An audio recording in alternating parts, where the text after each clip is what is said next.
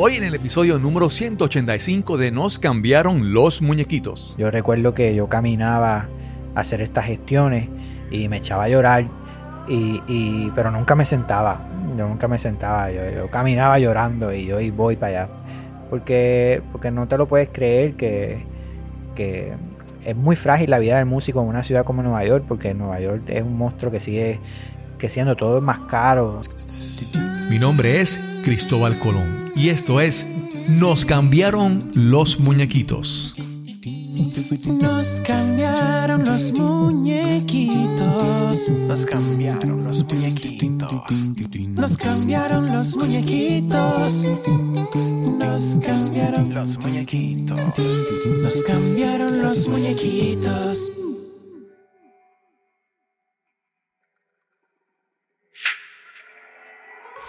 Gracias por acompañarnos en este episodio de Nos cambiaron los muñequitos, el podcast donde hablamos sobre cómo manejar el cambio, cómo adaptarnos, cómo reinventarnos.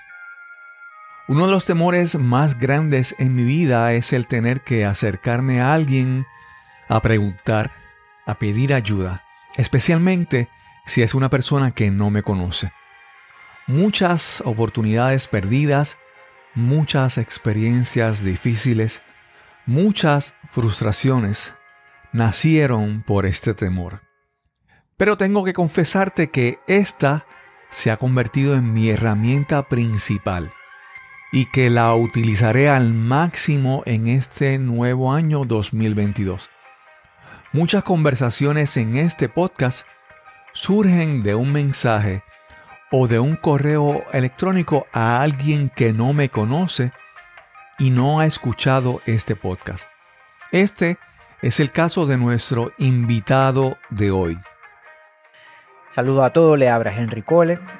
Eh, soy baterista y compositor puertorriqueño, residente de Atorrey, Puerto Rico. Henry Cole es un baterista, percusionista y compositor puertorriqueño muy reconocido en el mundo del jazz.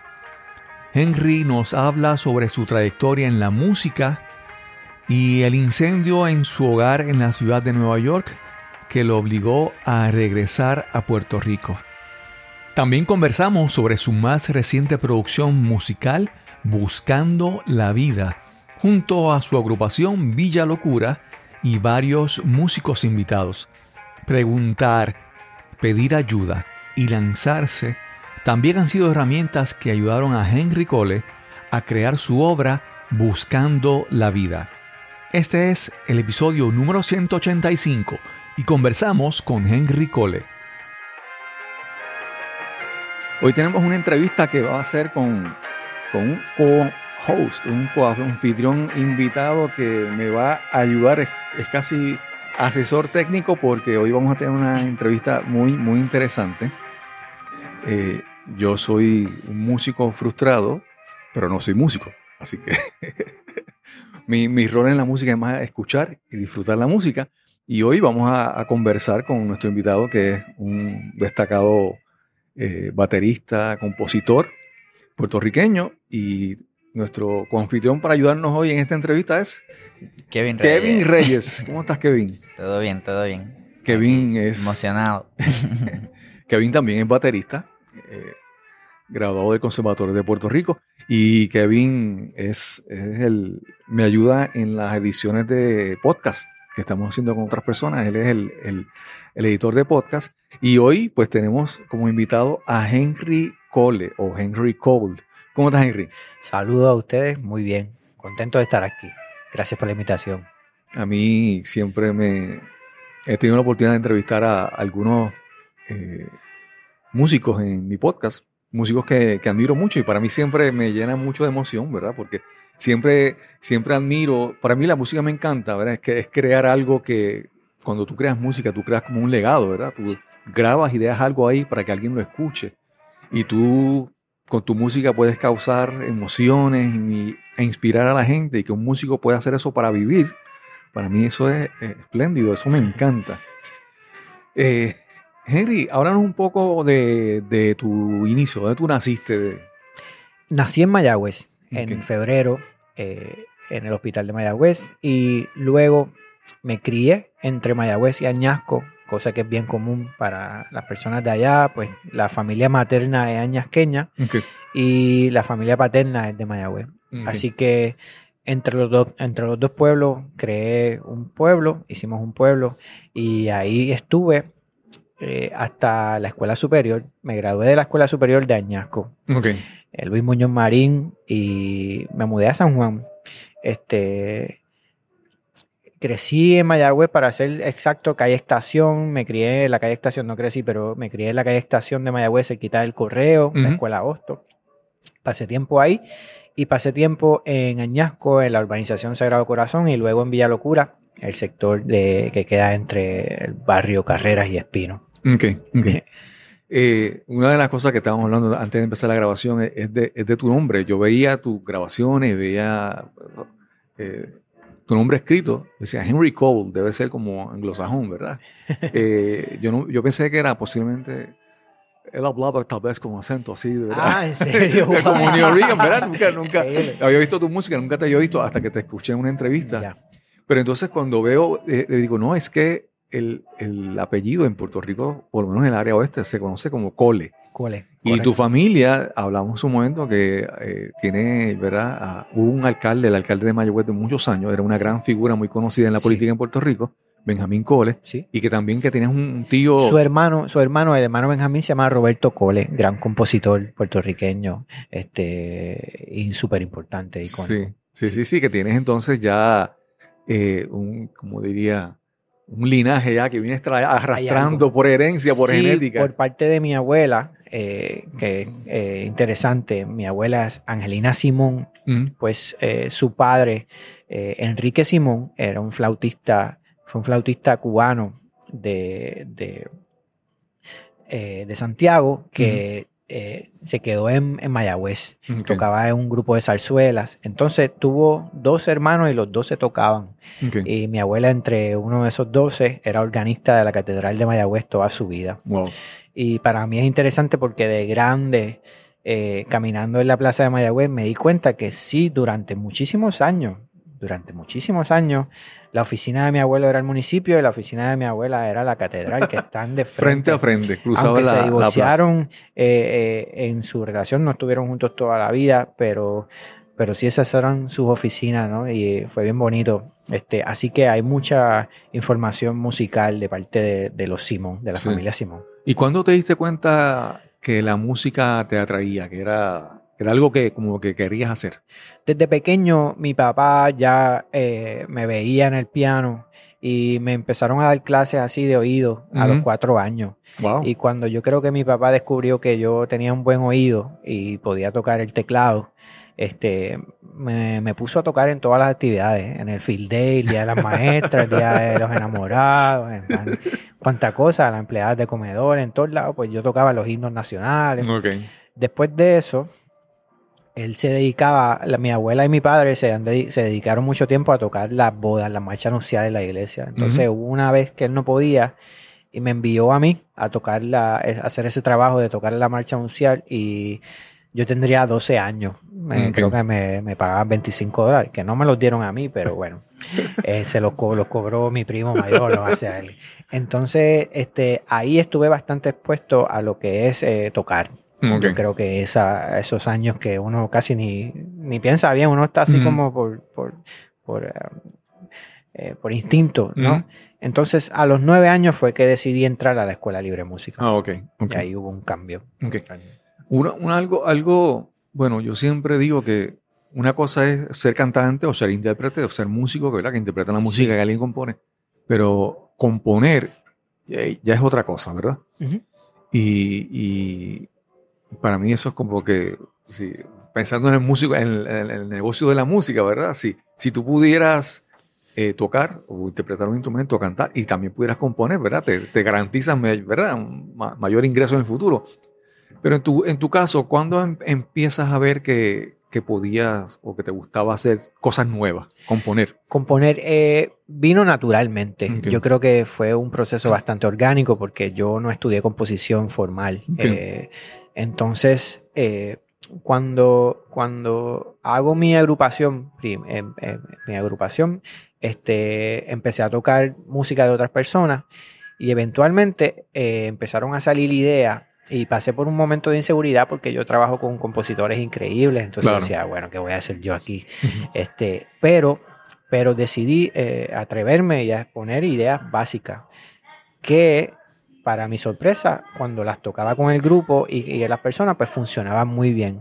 Y yo dije, pues mira, sabes que hay algo aquí porque a lo mejor no es la cosa más compleja del mundo, lo más sistemático, pero, pero funciona la combinación de elementos.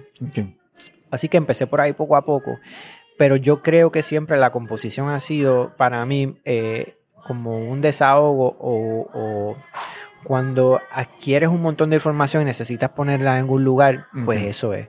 Hay a veces que es pulso, a veces que son melodías. Es como un desahogo, ¿sabe? como un sacar para afuera la información. Eh, y también, también lo he hecho para crear, por ejemplo, tú me das tu pieza y yo digo, me, me encanta esta pieza, yo le pondría esta otra cosa. O tú me das tu pieza y yo digo, bueno, yo le haría otra cosa. Entonces digo, bueno, no le vas a dañar la pieza o arreglar la pieza al compositor. Así que, pues, hazla tú como tú la quisieras. claro, claro, Entonces viene de ahí de yo también decir, pues, esto yo creo que me funciona a mí para expresar. Ok, ok, ok. Y viene por ahí también, sí. Sí. Eh, eh, bueno, vamos a regresar un poquito a la parte cronológica. Estabas Sí. hablando entonces que te mudas a San Juan, empezaste a estudiar en el conservatorio. Sí, en el 1997, Ok, ok. Y de tiempo. tiempo. yo no sé si, si, si Kevin nació para ese año, un poquito antes. Exactamente. En el 79. Ese fue el año. Estamos gozando. No, son ellos dos. Yo no voy a hablar del año que nací, pues entonces ahí sí que. y entonces, luego, eh, cuando estudiaste en el conservatorio, pen- como te digo, hay personas que. Vamos, yo he visto, a, eh, digamos, eh, se me fue el nombre ahora a la mente de este guitarrista de Estados Unidos famoso que toca como que blues pop, se me olvidó el nombre ahora del. eh, John Mayer. Ok. ¿verdad? John- creo que en el caso de John Mayer, él entró a Berkeley y estuvo como que muy poquito y, y se fue. Sí. ¿verdad? Hay, hay gente que, y he visto otros músicos que eh, hacen el bachillerato y después maestría y doctorado, ¿verdad? Sí. Eh, en tu caso, tú cuando estudiaste en el conservatorio, eh, ¿te sentías con deseo de seguir estudiando más?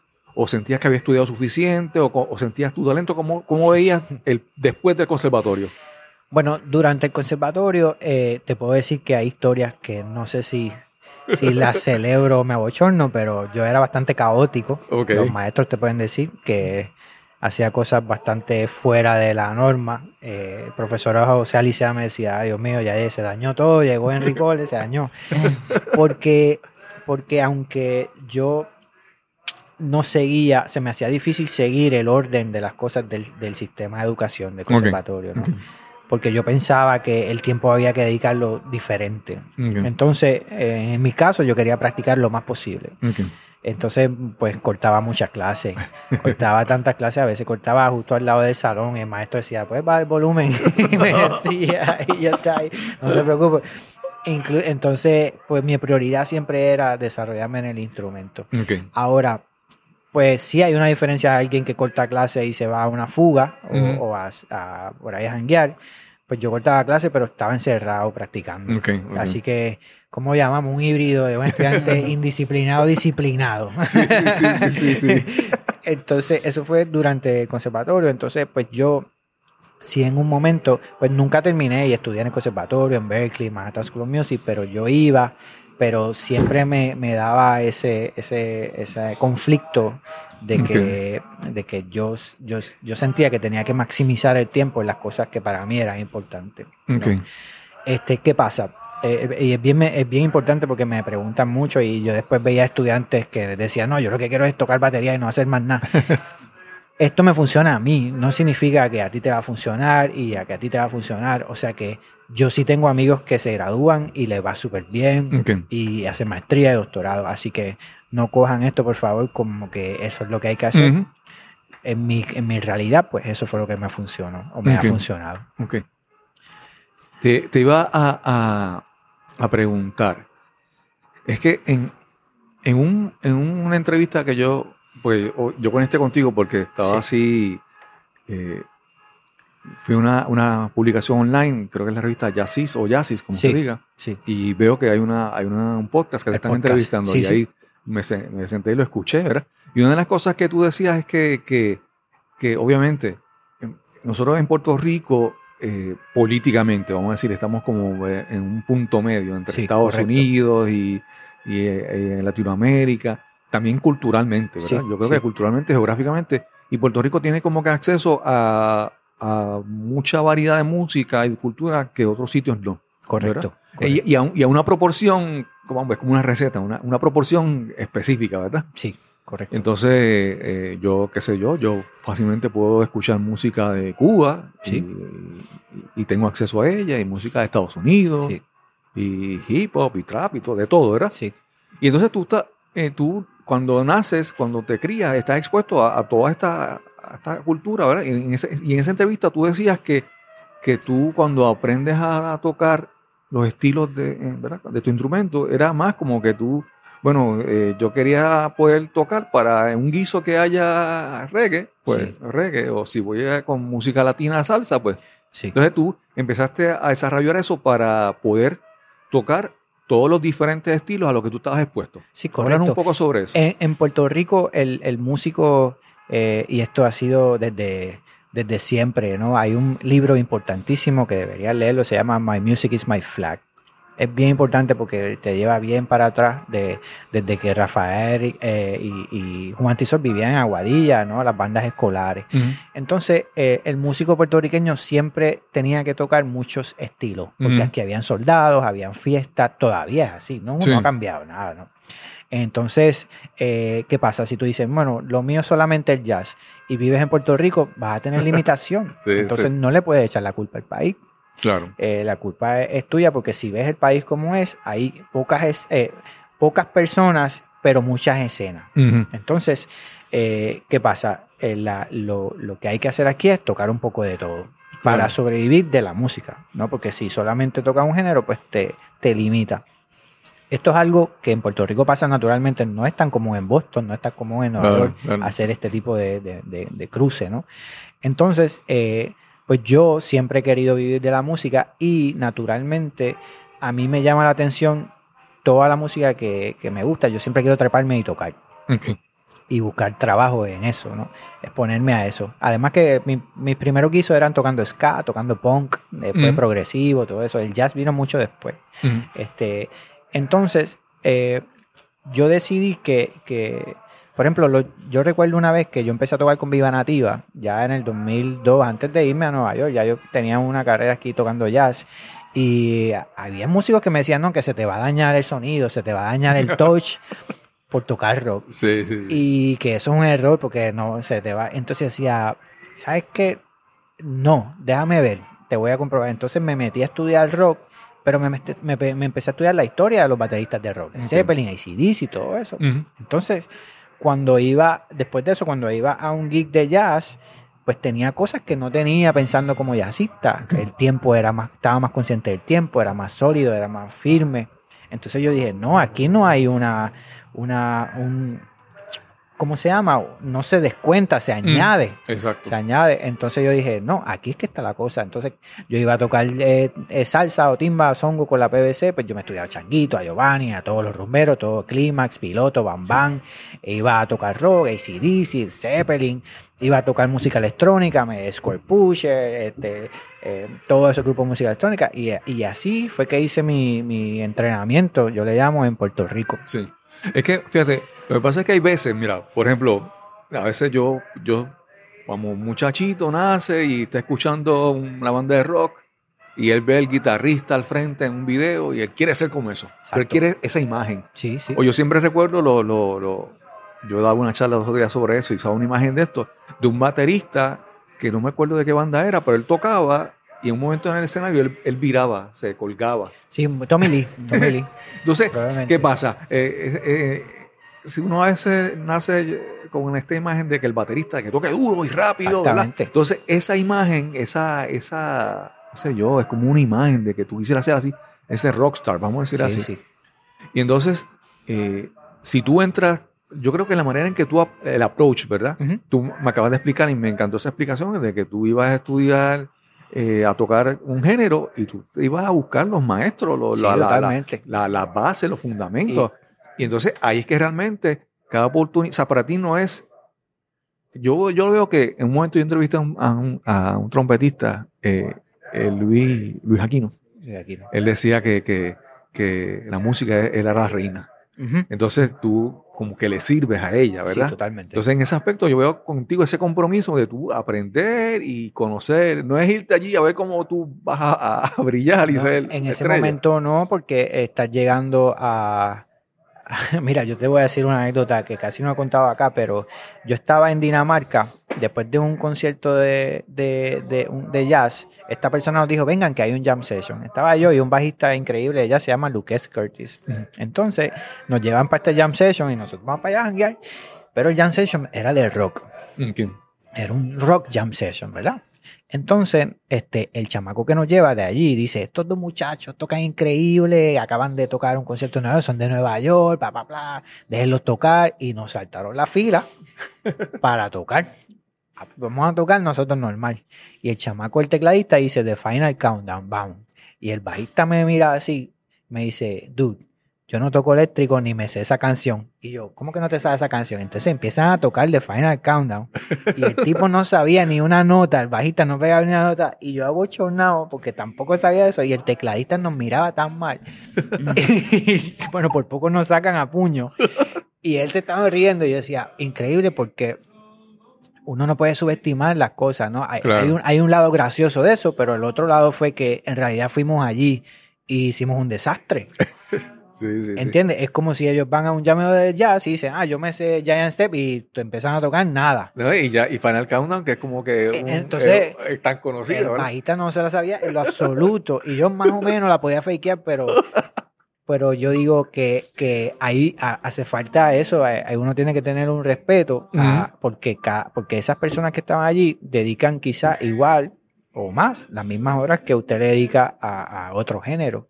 Entonces, eso de estar criticando o subestimando, hay veces que las cosas parecen fáciles, pero no son tan fáciles. Ok, ok.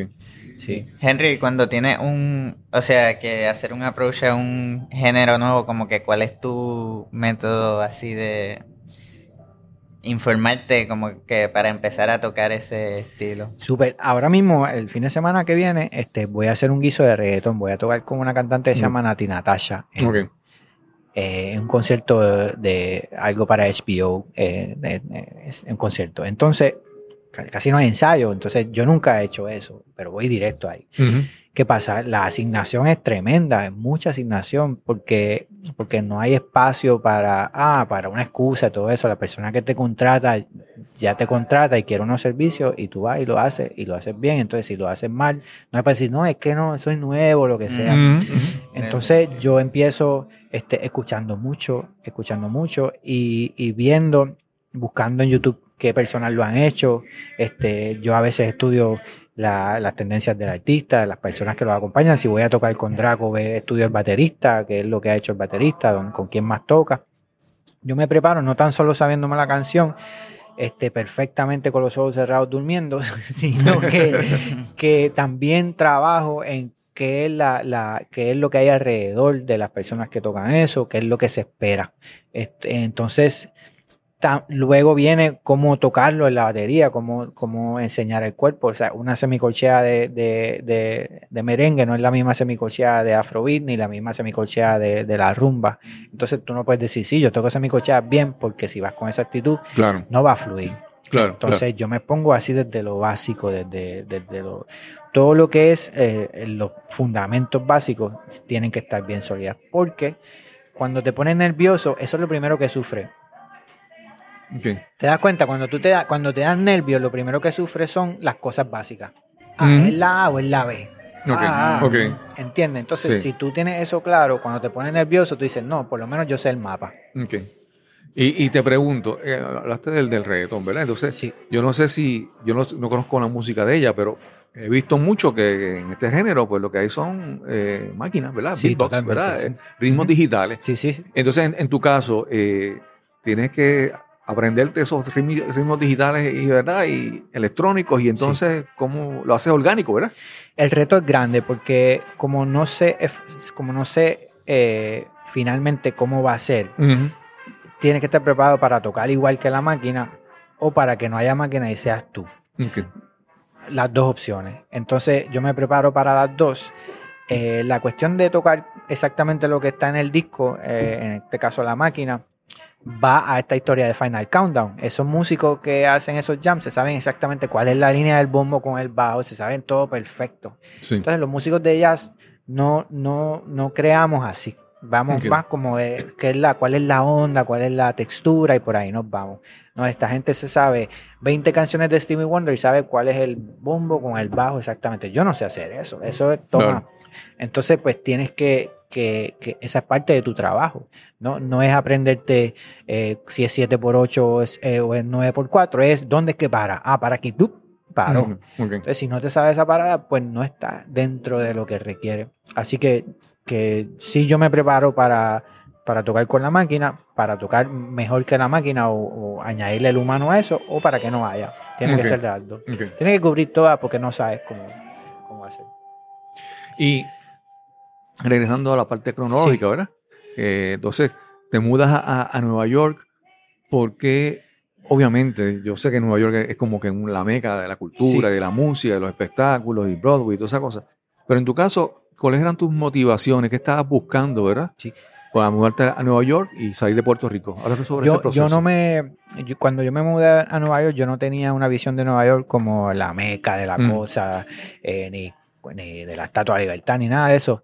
Yo, yo, yo agoté todas las opciones en Puerto Ok. Rico en ese momento. Ok. Yo estaba tocando con todo y había hecho todo a tal nivel de que ya yo veía cuando el círculo se repetía cada Mm, año, ok. ¿no? De los festivales, de los artistas y todo eso. Entonces, yo quería seguir estudiando y, y cuando vino el profesor John Riley al Festival de Conservatorio, este, eh, estudié con él una clase y, y era mi, mi primer maestro de batería en realidad formal. Entonces yo dije, pues yo quiero estudiar contigo. ¿Dónde? Ah, pues en esta escuela. Ah, pues para ahí voy. O sea, yo no tenía una visión de que ah, voy a esta escuela ni nada de eso tan amplia. La mía era, pues yo quiero estudiar con esta persona, pues voy a ir allá. Este, resultó que es en Nueva York y todo esto, que allá había otras personas y otros músicos y todas estas cosas, pero, pero fue más micro que macro. Ok, ok. Sí, la decisión. Sí. Y fue en el 2003. Entonces yo decía, una persona como yo no tenía dinero para mudarse a Nueva York ni nada de esto. Y muchas personas. Entonces eh, yo digo, bueno, ¿cuáles son mis posibilidades para yo mudarme a una de estas ciudades a estudiar acá? Pues no es dinero, no es préstamo, nada de eso. Ya sé. Si yo logro que me den una beca, me dan room and board. Ok. ¿verdad? Entonces, pues yo dije, pues ya está, eso es lo que tengo que hacer. Eh, prepararme para que me den una beca. Pues me dieron, creo que fue 75% de todo y me incluyeron este, el apartamento el primer año. Súper. Así que ya tuve dónde llegar. Después que estás allí, pues es más fácil, pero ese yo se lo recomiendo siempre a los estudiantes porque a veces dicen, no, es que no tengo el dinero, es que no tengo, se me hace difícil el viaje. Entonces, bueno, cuando la universidad te quiere, te manda y te busca. Así Claro, que claro. asegúrate que te quieran. Sí. Y ellos te van a hacer todo, te van a dar la- los papeles, te los van a llevar a tu casa. Sí, yo, yo siempre pienso que, que uno tiene, para que las oportunidades lleguen, tú tienes que ponerte en los lugares donde las oportunidades pueden llegar, ¿verdad? Exactamente. O sea, si te quedas en tu casa, no llegan, ¿verdad? Sí, sí. Y entonces yo, por ejemplo, cuando eso mencionaba de, de Nueva York, yo recuerdo ver una vez a, Nueva York y, y estar así caminando y estar, veo al lado que está eh, Pat, eh, Pat Metheny Sí, al lado mío. Y yo, y, y fui, entonces, en aquel entonces yo sabía quién era, pero yo no era tan fanático de su música. Y Ya. yo fui y le tiré una foto para un amigo que sí que era bien fanático. ah, qué bien, qué bien. Pero entonces, eh, tenerlo así tan, ¿verdad? Eh, eh, entonces, como te dije, al estar en Nueva York, que en ese sitio que es como que si estás ahí, muchas más oportunidades se te pueden presentar, sí, sí, contrario que si estás en tu, en, en tu, en tu barrio o en, en tu casa en Puerto Rico. sí. Cuando llegas a, a Nueva York, empezaron a llegarte así oportunidades, eh, experiencias que tú dices, wow, eh, hice bien mudarme para acá. Eh, no, yo, yo recuerdo todavía ahí en el avión que tenía, un, eh, que tenía ese miedito que te da de que sabes que estás lanzándote a algo, pero, pero, pero lo, lo quieres hacer. Ujú. Y, y sobre lo que acabas de decir, que eh, se me vino a la mente que en realidad yo digo, yo no me fui tanto por las oportunidades, sino que por lo que yo quería lograr. Claro. En ese caso era pues, estudiar con batería con este maestro. Digo, y cuando digo oportunidades, son oportunidades tanto de guisar claro, como sí. de, de seguir aprendiendo. De seguir aprendiendo, Exacto. exactamente. Pues yo iba, yo fui ahí a donde ese maestro, ese era mi primero. O sea, yo no sabía si yo iba a terminar tocando con Miguel Zenón o con David Sánchez ni nada de eso. Yo me enfoqué en eso. Y, y de ahí, pues sí, pues en el momento que el baterista Antonio Sánchez empezó a tocar con Pan Martini, por cierto, pues hacía falta un baterista para el guiso de David y de Miguel. Entonces, pues yo estaba ahí. Entonces yo no estaba al nivel de Antonio, pero por ejemplo, cuando yo fui a, a sustituirlo, yo me sabía todo de memoria. Ok. Entonces, eh, cuando se acaba el gig, dice, bueno, Antonio no puede la semana que viene, pues llamamos a alguien nuevo o a Henry, que aunque es jovencito, se sabe ya todo de memoria, no hay que ensayar. Pues vamos a llamar a Henry porque ya se lo sabe. Exacto. Entonces yo me aprendí cada nota, aunque, aunque sea para un concierto, me aprendí todo perfecto de memoria. También porque yo decía, hay ciertas limitaciones porque yo soy muy nuevo que tengo tocando, pero por lo menos no voy a tener el cuello virado para la atril. ok. Así que si yo no tengo el cuello mirando para la música y los miro a ellos, voy a poder estar más alerta a qué puedo mejorar o qué tengo que hacer para mejorar. Claro, Y claro. porque de verdaderamente era una oportunidad que me estaban dando, ya yo no, está, yo no estaba tocando a ese nivel. Pero sí hacer esa asignación, pues este, me ayudó a adaptarme y, a- y ayudó a que cuando hiciera falta otra otro baterista, pues ya él se lo sabe de memoria.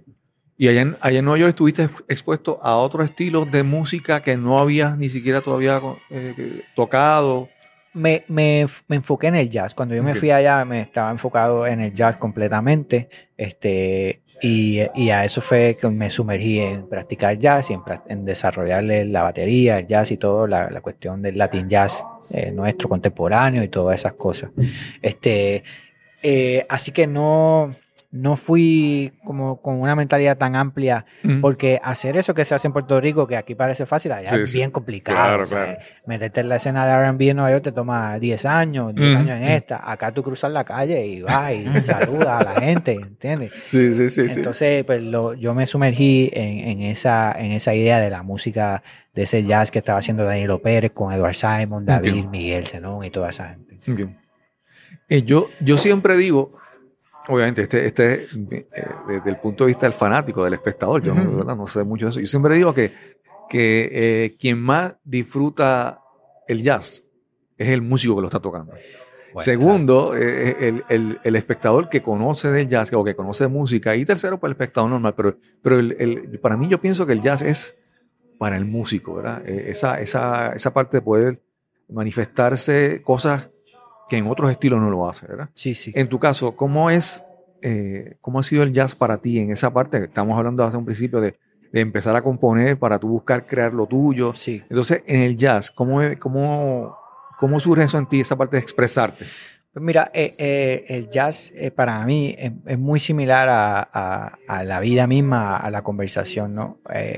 Cuando, cuando tú em- empiezas a, a educarte y todo eso, este, es bien, es bien egocéntrico, ¿no? De, de ti, lo que tú estás tocando, lo que tú dices que quieres tocar encima de esto, pero yo empecé a, a- a rechazar esa idea porque, porque pienso que es muy es demasiado egocéntrica y, y la gente le echa la culpa, los jazzistas le echan la culpa a las personas de que no hay mucha gente en el público hay más gente. Entonces, como yo vengo de tocar rock, yo sabía ver eh, músicos rockeros que no tocaban nada de jazz, pero le llegaban a la gente.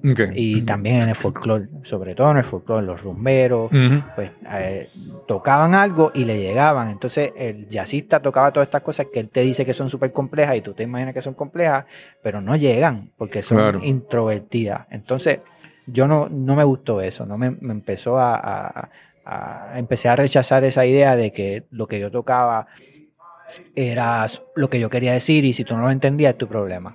¿Qué pasa? Es, a- a- para las personas más jóvenes no fue que eso desde el principio, yo sí pasé por esa etapa también, de Claro, claro. bien introvertido y cuando yo me oigo hace 8 o 9 años o 10 años, digo, ay Dios mío, qué desastre, que es muy sobre ti, como que sobre él, como que lo que yo quiero decir acá, Ujú. ¿entiendes? Pues, pues ahora pues ya yo no, no lo veo así y yo pienso que la diferencia entre, entre en cualquier género, pero vamos a coger el jazz, que siempre es más complicado eso. La diferencia entre que le gusta al público o no, no es la dificultad de la música, es cómo se presenta, el delivery, cómo tú la entregas. Ok. ¿Entiendes?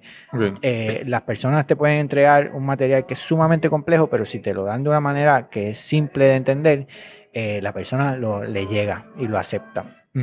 Versus te puedo eh, tratar de tocar algo súper complejo, pero, pero sin pensar en cómo te lo quiero dar y no te va a gustar. Y entonces cuando tú vas a, a- a ver el concierto de Keith Jarrett, el pianista que toca solo en el Carnegie Hall lleno, él no toca nada comercial, él toca todo free, a la gente le encanta, pero es como está presentado Claro, claro. porque está digerido ya de una manera que, que las personas lo, lo reciben fácil. Que en la música clásica, eh, yo creo que eso es uno de los mayores retos que buscan los violinistas ¿no? y los instrumentistas, que suene como, como la voz. Ok, ok. Entonces, porque si, si lo suena como la voz, significa que es natural. Sí. Entonces sí. yo trato de hacer música eh, con Miguel, que es música bien compleja, yo trato de hacerla fácil. Hay muchos jazzistas que quieren hacerla difícil, que es una época, pero hay gente que no pasa esa época. Yo también lo quería hacer más fácil, más difícil, Claro, claro. pero ahora lo quiero hacer fácil. Y que la dificultad solamente esté en las personas como él que van a decir, espérate, déjame ver qué es lo que está tocando, o imitarlo. Anda, para cara, esto es bien difícil, pero parece fácil, ¿no? Que, que la dificultad sea para los que están rebuscando y Claro. no para el que está este, expresando. Sí, sí. Es complicado eso, pero se puede. Ujú. Henry, moviéndonos a la parte académica. Sí. Tú estuviste en, en Berkeley primero, ¿verdad? Fui al conservatorio, eh, me gané una beca para estudiar a Berkeley, de, del Berkeley en Puerto Rico, el programa del, del Jazz Fest que había. Y fui a Berkeley y estuve seis meses. Conocí a un buen maestro de batería que es mi amigo hasta ahora, se llama Skip Haden, pero en la parte académica fue un desastre, saqué Mm. todas F, saqué todas F y 3A. Entonces, este, Me imagino que una de esas fue la del instrumento. la A todas en instrumento y el combo. Eh, Lo demás era F, como me iban a poner a una clase a aprender un micrófono, que cómo funciona un micrófono y todo eso. Y decía, pero es que no, es que yo no puedo. Ahora estoy aprendiendo, pero ahora Ujú. naturalmente llegué ahí, a eso Claro. del micrófono. Este, pero en ese momento yo decía, yo tengo que desarrollar en esto. Entonces, pero estar en Boston en, esa, en ese momento, también Boston me pareció, eh, para mí, para mi, mi experiencia personal, fue, era una universidad muy segregada, los, los, los afroamericanos con los afroamericanos, los asiáticos y los latinos. Entonces, si tú eras latino por alguna razón, pues te ibas a terminar tocando con los latinos, estas bandas que habían como Mm. tres en Boston. Entonces, decía, pero que yo no vine para acá para eso, yo vine para acá para acá. Claro. Entonces, esa cuestión de estereotipos y de, y de segregación, así, pues, a mí no me gustó. Yo, yo- porque acá yo tenía todas, yo podía ir a tocar punk y tocar. de- entonces, este, eh, vine a Puerto Rico, pero me ayudó que cuando vine, valoré más lo que hay acá. Entonces ahí sí que le metí intenso a la escena del viejo San Juan y toqué con un montón de gente y hasta que naturalmente pues, pues me, me fui allá. ¿no? Sí. Henry, eh, eh, en esa entrevista que escuché del, del podcast, mencionabas que tú regresas a Puerto Rico, pero regresas obligado, Sí. ¿verdad? Porque te ocurre, tuviste un problema en tu apartamento. Háblanos un un poco problema. sobre eso. Sí, me levanté a las 4 de la mañana con un incendio Wow. en llamas, mi, mi casa. Eh, Mi compañera se levantó, si ella no está ahí, nos, nos morimos, me, me Wow. muero. Entonces, este, cuando ella se levantó ya, ya teníamos una nube negra en el cuarto del humo. Wow. eh, que es precisamente eso lo que mata a las personas, el inhalar eso. Entonces, cuando abro la puerta, la casa casi todo estaba en llamas. ¿En, en qué piso era? en el eh, piso 5, en, Washington Heights. ¿Era un edificio más alto? ¿Cuánto? Eh, Ah, tenía seis. ok. Yo estaba en el 5, Wow. estábamos en el 5. Entonces, yo trato de, de. O sea, no lo puedo creer que se está quemando. Entonces, tú, tú quieres apagarlo. Pero, eh, pero esa llama, eso es más fuerte que, Sí, que sí, cualquier sí. persona. Entonces, mi novia me dice: Tenemos que salir corriendo, tenemos que irnos. Entonces, este. Entre bajar las escaleras, llamo a los bomberos, eh, tocamos las puertas para que la gente saliera al súper y todo eso. Eh, estaba lloviendo, salimos a la calle, la gente se evacuó al edificio. Bueno, en- entre eso, en dos horas más tarde no tenía casa. Wow. Estábamos en, en- en comiendo en, un- en, en Mambis, un lugar dominicano ahí en la esquina en Broadway, este, así con la ropa. Entonces, este, la señora que nos viene a atender dice, ay, qué olor a humo. Y mi novia se echa yo, no, no, no, no, ustedes son los de Fo-". sí. Entonces, bueno, a las 6 de la mañana, pues ya era, ok, ya es donde estamos. Entonces, Sí. es un proceso. ¿Dónde se originó el? En mi el casa, en mi? Ah, en apartamento. sí, sí. Wow. Entonces, yo, yo ¿sabes? Te pasan muchas cosas por la cabeza, que le vas a hacer daño a alguien, que por mi culpa, esto está pasando, Ujú. que, ¿qué pasó a mi casa? Este, entonces, de ahí, desde ese día, desde las 6 de la mañana, que ya, ya se apaga el fuego, entonces empieza pues todo, la Cruz Roja, empieza un proceso grande. Entonces, yo recuerdo que yo caminaba a hacer estas gestiones y me echaba a llorar, y, y- pero nunca me sentaba, yo nunca me sentaba, yo, caminaba llorando y yo y voy para allá. Porque, porque no te lo puedes creer que, que es muy frágil la vida del músico en una ciudad como Nueva York, porque Nueva York es un monstruo que sigue que siendo todo más caro. sea, Ahora mismo, pues los músicos que llevan tiempo allá, pues son los que logran recopilar con mucho tiempo y esfuerzo, pues su, su casa, sus libros, su Sí. lugarcito. Y cuando lo pierden, no es como que, ah, pues sí, pues me mudo para otro. Claro, claro. Perdiste, es bien difícil eso. Entonces, eso se hizo complicado. Y, y entonces, este, traté de buscar espacios allá, eran carísimos, imposibles. Y una amiga, recuerdo que tenía un apartamento que recién había arreglado y me enseñó la foto y, y yo dije, me voy a mudar ahí. Y después Natalia, mi compañera, me dice, o sea que nos vamos para Puerto Rico. Yo, no sé, nos vamos para ahí, para ese lugar porque Ok. ahí vamos a vivir. Y llegamos acá. Ok. Y entre una cosa y la otra, cuando el apartamento supuestamente lo arreglaron, era en mayo de COVID. Entonces yo no voy para allá ahora. Wow, sí, sí, sí, sí. Así que este, aquí estamos. Y estaba bien. Estaba bien, ya no, no, no quiero volver a Nueva York. Yo, yo, yo pienso que ya lo que yo iba a hacer ahí ya lo hice. Ok, Iría ahora a tocar. ok, ok. Sí, sí. Siempre, siempre, ¿verdad? Eh, hay, hay como, en, en todo lo, lo que uno escoge hacer, siempre como que hay momentos que uno dice, wow, me sien- eh, lo que, donde estoy y lo que estoy haciendo, hasta Ujú, dónde he llegado.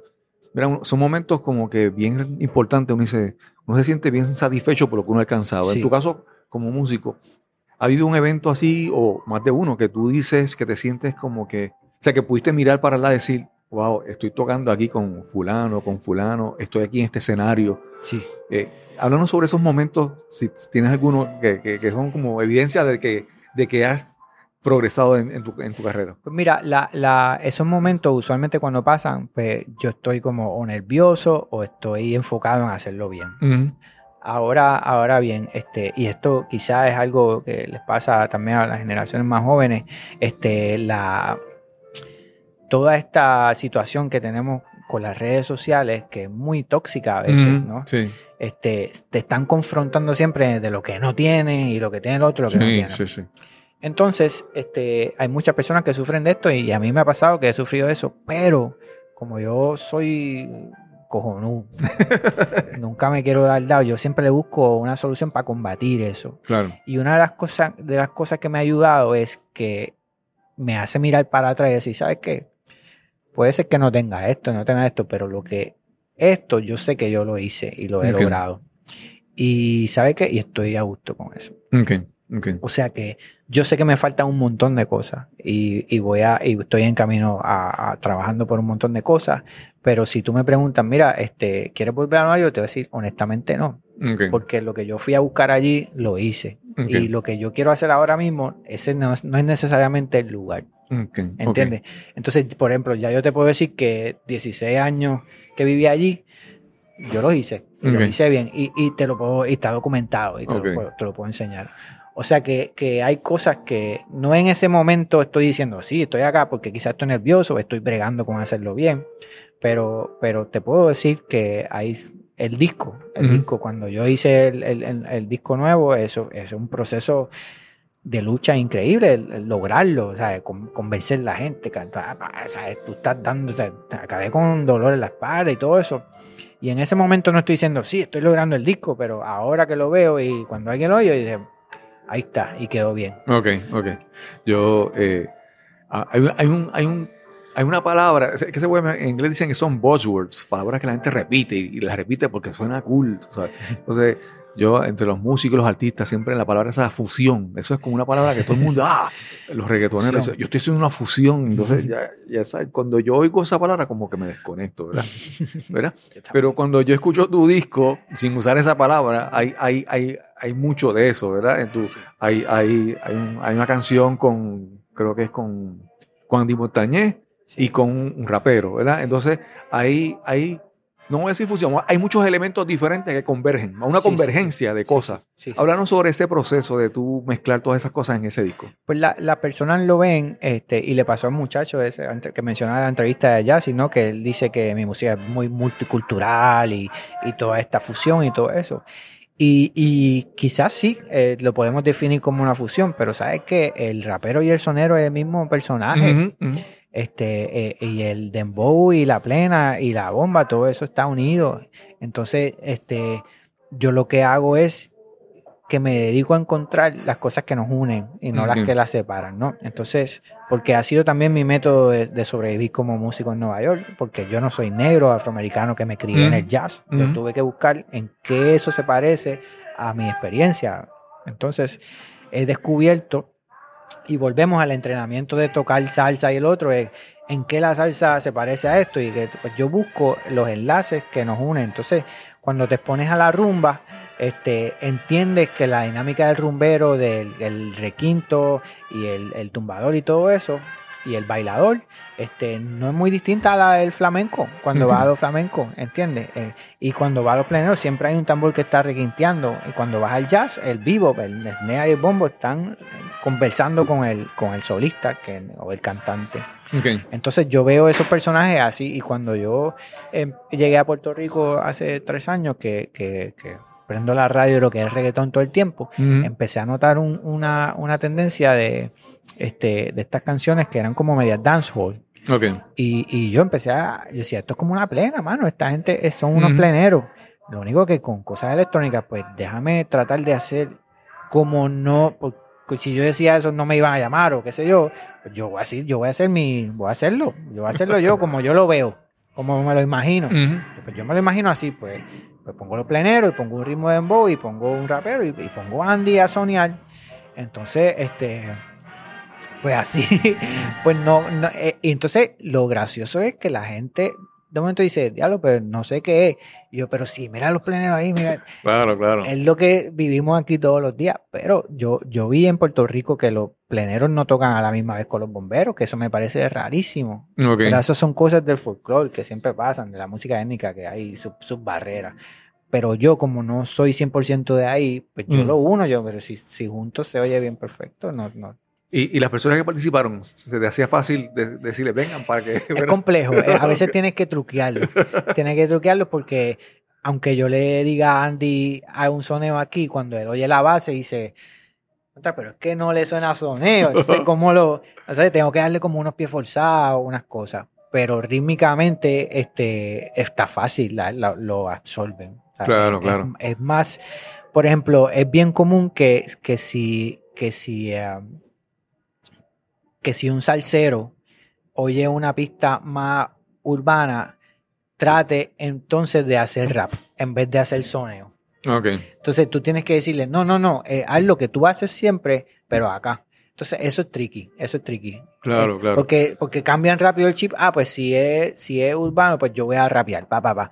Pero no, no, porque yo te estoy trayendo para que tú hagas soneo y no para que rape. Igual, igual al rapero sí que ponen otra cosa, quizás que pues lo modifican, Sí, pero sí. la idea es que no. Que, No, y en el caso de Andy, él, él tiene una trayectoria de yo Ah, no no, sé cuántas increíble. décadas. Entonces, sí. él, él también, él- es como tú, yo a veces veo eh, personas, yo, yo quisiera a esa edad estar todavía abierto Sí, sí, a, sí, a cosas nuevas Sí, totalmente. y hacer, buscar ser creativo. Entonces, eso es lo, eso es lo interesante, ¿verdad? Que, que ya tiene una, carrera una carrera y él tiene una trayectoria y él. ¿sabes? No, y su esposa Xiomara siempre está, no, para allá vamos, para allá vamos. Pero ¿qué pasa? Cuando antes de yo trabajar con Andy, pues empiezo a hacer la asignación, empiezo a ir para atrás y para atrás y para atrás, a buscar la música de Andy y todo esto, encuentro lo de, lo de, este, ¿cómo se llama? Bueno, se me olvidó el tema este, este, pero sale un tema con Daddy Yankee. Sí, sí, sí, sí. Entonces yo digo, Andy, por favor, yo no estoy llamándote para hacer nada nuevo que tú no hayas hecho ya, porque mira, eso está ahí con, con Yankee. Entonces, pues, pues eso es, es- es parte. O sea, que, que ahí yo también supe cómo llevarlo. Por aquí, si esto ya tú lo hiciste. Bueno, hemos, hemos hablado del disco, pero no hemos, o sea, estamos hablando como, como hablando del muerto, pero no hemos dicho todavía su Sí, nombre, sí, ¿verdad? Sí, sí, sí, está- está- Estamos hablando del disco, pero, pero no hemos dicho del disco. Entonces, hablaron un poco de tu disco, el, el nombre, Sí. eh, cómo, eh, ¿verdad? Eh, ¿De dónde sale el nombre? Eh, hace un momentito mencionaste el, el nombre de tu grupo, de dónde salió, ¿verdad? Sí, sí, sí. Háblanos también un poquito de eso. Pues mira, la, eh, y por cierto, lo de, lo de Atiende eh, son sencillos que yo saqué aparte del disco, ¿no? Que saqué durante aquí co- cosas tratando de hacer, exponer más de la música popular, más, más, más producida, más, cerrada, ¿no? El disco lo veo más como más lo que es jazz y cosas más abiertas. Este, el disco se llama Buscando la Vida y, y el título, el título viene porque durante estos años del COVID y todo esto, y también si lo vas al fuego, ¿no? este, eh, había un montón de todo lo que es la noticia es muerte, depresiones, Sí. muerte y las muertes de las personas, las muertes de los sueños de las personas, de la fe, la muerte de las cuentas de banco, la muerte de, Ujú. la- de las cuentas de ahorro, de los calendarios, Sí. o sea, todo era muerte, ¿no? Entonces, toda muerte, este, la gente estaba medio desanimada. Entonces, este, a los medios les gusta amplificar eso to- todo, el tiempo. Murieron mil. se- Entonces, yo me di cuenta que, que, que yo no podía seguir eh, eh, llenándome de eso. Yo tenía que buscar la vida, cosas que son la vida, ¿sabes? Buscando la vida. Entonces empecé a, a- a- el ejercicio es una forma de vida. Buscar la vida por la mañana, te da el sol. El sol te, te llena de energía. El jengibre tiene vida, ¿entiendes? El berro, este, eh, la, la lectura que tengan, los libros. Toda forma de vida que, que, que, que, te, inspire, ¿no? Que te dé esa sensación de vida y no de, y no de muerte este, eh, para poder bregar, porque yo no sabía cómo íbamos a resolver, Claro, ¿entiendes? claro. Yo no sabía qué iba a pasar después del COVID, se, se cayó todo. Ok. Entonces, como no hay nada garantizado, pues mientras todo el mundo está en pánico, yo estoy en pánico, pero estoy, pero tengo que bregar.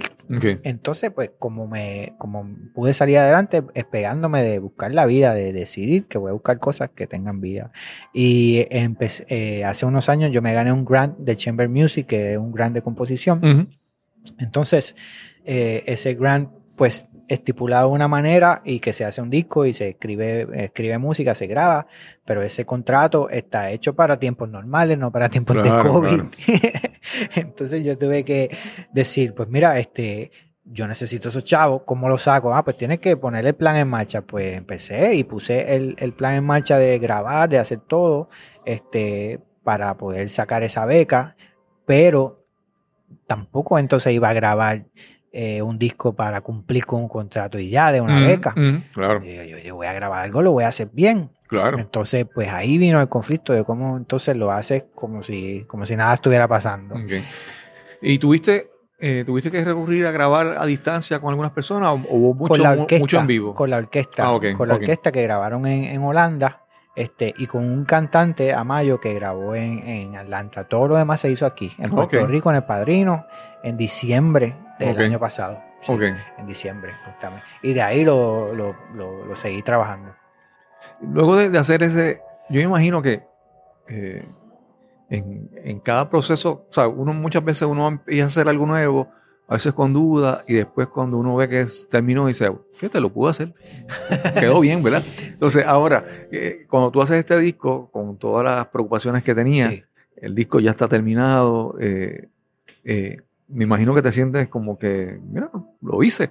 ¿Qué hay después de este disco, verdad? De, para ti en, en- en tu crecimiento. Pues mira, la, eh, acabo de decir que sí, hacer un concierto de Bellas Artes. Estoy un poco nervioso, pero, pero es como uno sube, ¿no? Como uno Claro. sube como en su propio escalón. Este, pues le dije que sí, eso va a pasar en mayo 13. Wow. Entonces, para mayo 13, en la sala de teatro de Bellas Artes, este, voy a presentar eh, este proyecto, pero entonces quiero incluir a Andy, quiero traer a Tito Allen, quiero Wow. hacer un, un evento donde, donde pueda tener eh, unos visuales atrás. Entonces, quiero trabajar en, eh, en cómo yo voy a lograr esto. Ok. cómo voy a lograr conceptualizar este concierto. ¿Cuál es el mensaje? Yo, yo, yo pienso también que, o sea, porque no, para mí no es un concierto de, de, de Henry y ya, es como que, ¿cómo voy a aprovechar la oportunidad al máximo para ofrecer algo? Y, y yo creo que en Puerto Rico siempre hace falta esta idea de, de la batalla de los palos que hacía Palo Viejo antes, las descargas, todo esto. ¿Cómo voy a incluir esa, es- ese tipo de elementos en, en este concierto para que la gente vaya y lo disfrute? Ahí, hay un ahí hay un reto. Este, voy a grabar en enero un disco con Miguel Zenón nuevo y, y pues el instrumento eh, pues no para, uno sigue ahí, este, hay demasiadas cosas por aprender, Sí. ¿sabes? A veces, a veces la gente, la gente, obviamente, desde el punto de vista de acá, uno, uno ve las cosas como de manera simplista, vamos así. Por ejemplo, para tu ejemplo, fuera de la música, el ping-pong, el, el- la- el tenis de mesa. La gente lo puede mirar como que, ah, eso es una paleta y una bolita. Y entonces, cuando entras adentro, hay una, una complejidad, un Complejidad. elemento mental, así lo mismo que el instrumento, la batería, la percusión. Sí, sí. La gente dice, ah, eso es como que se ve el ritmo y ya. No, hay, hay, hay mucha, mucha, mucha complejidad eh, de- detrás de todo eso, ¿verdad? Que, que toda la vida se sigue aprendiendo. Y, y, Kevin, eh, ¿qué pregunta tú tienes que, que hacerle aquí a, a Henry? Que- sí, sí, como, como te dice, "Ah, vamos a escribirle, vamos a hacerle una pregunta. Aprovecha ahora. Como, ah, este, pero de Pregunta que tú respecto quieras. a- Ah, ok. Sí, sí, sí, lo que tú quieras. Este, te quería preguntar sobre cómo te sentiste, porque recuerdo haber visto una entrevista en donde dijiste que tener la orquesta... Estabas escuchando un disco de... Ah, de, de, de Laura. Mbula. De Laura Mbula, sí. Ajá.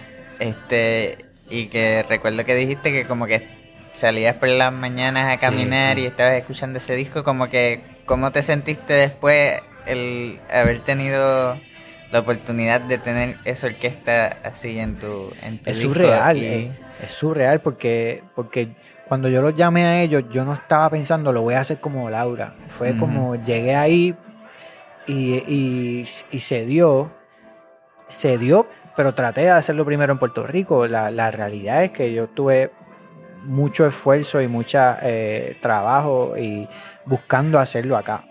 Mucho. Antes de eso, eh, no, este, entonces, pues no pasaba.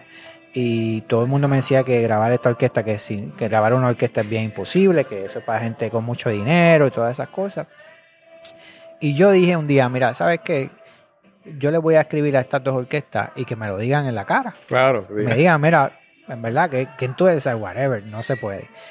Y, y al otro día tenía los dos emails de la, de la London Symphony y de la Metropol y me Wow. explicaban cómo funcionaba y la, y la orquesta Metropol me hizo un, un mejor oferta porque tenían ya un estudio y lo grabé ahí con ellos y se hizo y todo.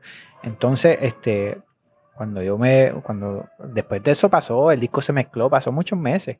Y cuando yo voy a caminar, que oigo el disco, y digo, coño, este es el disco que yo, por las mañanas yo oía este disco con esta orquesta, pues fue surreal, es surreal y, y, y la verdad es que yo he tenido que desprenderme este, de mucha, eh, ¿cómo se llama? Gratificación instantánea de a- haciendo estos proyectos. Porque, porque tú dices, coño, grabé con la Metropol y grabé este disco, pues ¿dónde está mi gira mundial? O Sí, sí, ¿por, sí. Qué, por qué no tengo ya un contrato con un sello disquero? Todas esas cosas. Entonces, yo creo que esas son gratificaciones que uno quisiera en el momento. Claro. Y la verdad es que en mi caso, pues, pues no, quizás no. Pero, como mencioné ahorita, a lo mejor en 30 años un chamaquito dice, este disco que tiene papi es que en casa a abrirlo. Y ese chamaco oye eso y dice, wow, papi, yo quiero, que fue lo que me pasó a mí. Ajá. Entonces, pues ahí está. O sea, esas cosas son valiosas. O a lo mejor otros músicos de tu generación lo oyen y dicen, mira, pues vamos a hacer algo que suene así también. Vamos Sí. a grabar de esta manera. A- Ayer yo escuchaba una entrevista que le hicieron a, a Alejandro Sanz en el último disco y él decía que él cuando eh, hace el disco y después que lo grabó ya no lo escucha más. Porque si lo escucha dice, ah, pero aquí está muy alto. Sí, sí, entonces ya, ¿sabes? Él tiene que darse como un break, como que no voy a escuchar más por un tiempo porque si no voy a seguir con, peleando con querer Pues Mira, cambiarlo. yo, yo con este disco eh, no siento eso. No siento eso. eh, y quizás con otras cosas sí, pero con este disco no, porque fue muy. Fue muy natural. O Ok. sea, ah, fue muy natural el proceso que casi que era como un estilo de vida. O sea, no, a mí no me dieron el presupuesto y dijeron, hazle un disco y ya. Mm, fue poco a poco cada cosa, cada cosa. Entonces, cada detalle, pues yo tuve la, la, la, la oportunidad de respirarlo y decir, y de decir, bueno, eso es lo que es, y, y aprender también el, el detachment, el desapego. Decía, mira, este es quien tú eres ahí. sí. En- Henry, es que esto es como que aquí, yo, yo he visto como que eh, de lo que hemos hablado aquí conversado, sí, yo he visto como, he tratado de ver algo más detrás de ti. Entonces yo te escucho hablando de ciertas cosas que, que quiero preguntarte. Y es que yo te escucho hablar de, de las redes sociales y Sí. de la gratificación instantánea, desapegarte de ciertas cosas. En estos momentos hablaste de, de, del jengibre vida y hablaste de la vida. Entonces, yo, en- según tú has pasado en tu vida y has madurado, que has, has tenido otras prácticas fuera en tu vida cotidiana, vamos a decir, que te han ayudado como músico. Vamos, digamos, relajación, meditación, ejercicio, yoga. O sea, yo veo cosas en ti que te, cuando tú tiras como unos hints de algunas cosas, yo quiero saber detrás, ¿qué hay detrás de en tu vida que te han llevado a ser mejor músico en esto? Pues mira, sí, hay cosas. hay cosas, pero es bien interesante porque yo no, no te puedo decir que, que, que estoy matriculado en clases de nada. Este, yo sí trato de, de exponerme y, y ex- cuando te expones a una cosa, esa, esa, ese algo te presenta otras cosas y vas, entonces poco a poco vas descubriendo. Yo sí, eh, eh, uno de mis libros eh, más importantes es un libro de taoísmo, este, que se llama La Puerta del Dragón. Lo leí mucho tiempo cuando era mucho más joven. Este, gracias a, a un mentor que tuve, Efraín Toro, un gran percusionista, estuve expuesto a ideas de, de Copérnico, a, a la cultura de la India. Él me abrió caminos al flamenco, a todas estas cosas, a Richard Feynman. Eh, sin entender nada, yo lo oigo y trato de absorber algo, ¿no? Entonces, este, eh, un poco de, de la mitología con Joseph Campbell, que la mitología me ayudó a mí a entender que cualquier issue que yo tenga le ha pasado a otra persona antes. Y que es universal. Sí, eso fue lo que hizo la mitología. Digo, papo, lo que sea que tú te creas que es dramático, ya eso pasó. Dale Sí, para sí. atrás y vas a ver. Entonces, este leí a Einstein también con, su, con sus problemas que tuvo de joven, que no le daban trabajo en ninguna parte, en ninguna parte. Entonces, este, eh, con las redes sociales he pasado cosas buenas y cosas malas. Y, y ahora mismo llevo un- siempre he estado eh, de cerca a todo lo que es este, la, la disciplina, a Bruce Lee, que una, fue una persona que estudió muchas cosas de diferentes eh, disciplinas y la hizo la, la de él. Como que siempre trato de pegarme a cosas buenas, poderosas. Y, y entre ahí, pues uno agarra de nutrición, agarra de, de- Los fisiculturistas son unas personas increíbles. Ellos, ese deporte, y yo soy el menos fortachón que, van a ver por ahí, pero lo que hay detrás de esas personas, su mentalidad, es tan y tan fuerte que, que ellos van ahí machacando, machacando para lograr algo que después es a cuestión de gusto. Sí, no hay nada sí, seguro. ¿eh? ¿Le gusta o no gusta? Ujú. Tú tienes que trabajar tan duro para que le guste o no guste. Entonces, ese tipo de compromiso, igual el compromiso de Van Gogh. Ah, que yo tengo 10.000 followers, no tengo un millón. Van Gogh no vendió ningún cuadro. ¿Hizo chapucería porque no vendía ningún cuadro? No. Claro. Mira ahora. Entonces, pues sí, yo digo, pues Henry, si no es ahora, es después, pero hay que hacerlo bien. Claro, claro. Entonces, yo trato de pegarme de, esta, de estas ideas. Sí. Sí. Henry, yo. Así que hay un sancocho de cosas, pero sí. No, no, no, como dije, no me gusta la palabra fusión, ¿verdad? Pero una convergencia de Ahí- cosas. ahí, eh, ahora estoy leyendo mucho sobre eh, eh, el, el samurái más importante de Japón, se llama Miyamoto Musashi, que escribió Ok. un libro que se llama el Book of Five Rings, Los Cinco Anillos, y, y- y son ideas universales que se siguen repitiendo Claro, claro. en el mundo, son ideas, que eso es lo que pasa, estos son ideas universales, pero cuando tú lees de que una persona que es humano como tú, sí llegó a estas, a estas conclusiones, a estos niveles, pues te inspira, porque Claro. lamentablemente si, si no buscas eso y solamente lo que tienes de frente al diario fácil por ahí, te va a frustrar, te va a frustrar, Claro, entonces ser músico tienes, tienes que inventártelo. Claro, porque, claro. porque- y más si vives en Puerto Rico, tienes que inventártelo. Henry, esta, yo no sé, ¿verdad? Kevin, esta, esta entrevista a mí me encanta porque obviamente hablamos de música, pero hablamos de muchas De otras todo, cosas sí, más sí. y entonces siempre me gusta, ¿verdad? Tratar, como dije, de, de ver, ¿verdad?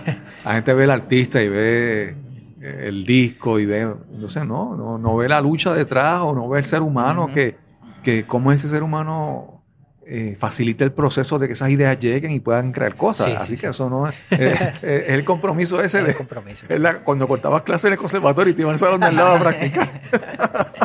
Viene por ahí, todo eso viene por ahí. Sí, sí, sí. Henry, gracias, gracias por esta, esta oportunidad de conversar contigo y de No, poder sacar tus ideas un Gracias, poquito. Gracias, Y, gracias, y ya estamos cerca de las navidades y esperamos ¿verdad? que también eh, tengan muchas cosas buenas este año 2022 para ti. Muchísimas gracias por invitarme. Este, yo siempre la paso bien conversando. Las conversaciones este, son, eh, como dijo Edgardo el otro día, son nutricionales, son Claro. es bien nutricional, ¿no? Y hay, Sí. que, hay que buscar eso. Eh, este, vivir, vivir en Puerto Rico es una tesis para mí.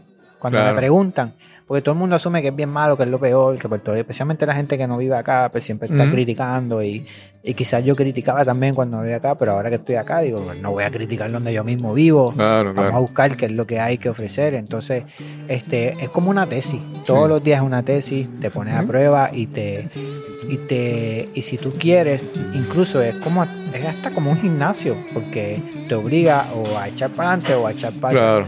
o entonces este es muy positivo este eso rodearse de, bu- de buenas conversaciones y, y- Sí. y de mantener la, la mente fuerte Gracias, Henry. hasta pronto un abrazo Gracias, Kevin, por aquí darnos apoyo. La música en la introducción de este episodio es de la producción musical Buscando la vida de Henry Cole y Villa Locura. La canción No estamos solos, composición de Henry Cole con la participación de la Metropole Orchestra.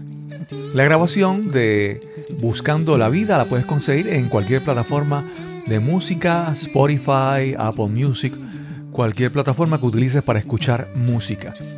Y quiero agradecer finalmente a Henry Cole por esta interesante conversación. Eh, aparte del talento musical de Henry, también es una persona súper interesante, eh, una persona que quiere aprender y conocer mucho y es realmente es una- un gran placer conversar con él. También quiero agradecer la ayuda de Kevin Giovanni Reyes Ortiz por ser el coanfitrión en esta conversación que tuvimos hoy. Y solo me resta decirte que si disfrutaste de este episodio, por favor, compártelo en la plataforma de podcasting o en la red social donde lo hayas escuchado. Este podcast es completamente gratuito. El precio es que lo compartas y riegues la voz con tus amigos y seres queridos. Y sin más que añadir, nos encontraremos entonces en el próximo episodio de Nos cambiaron los muñequitos. Hasta la próxima.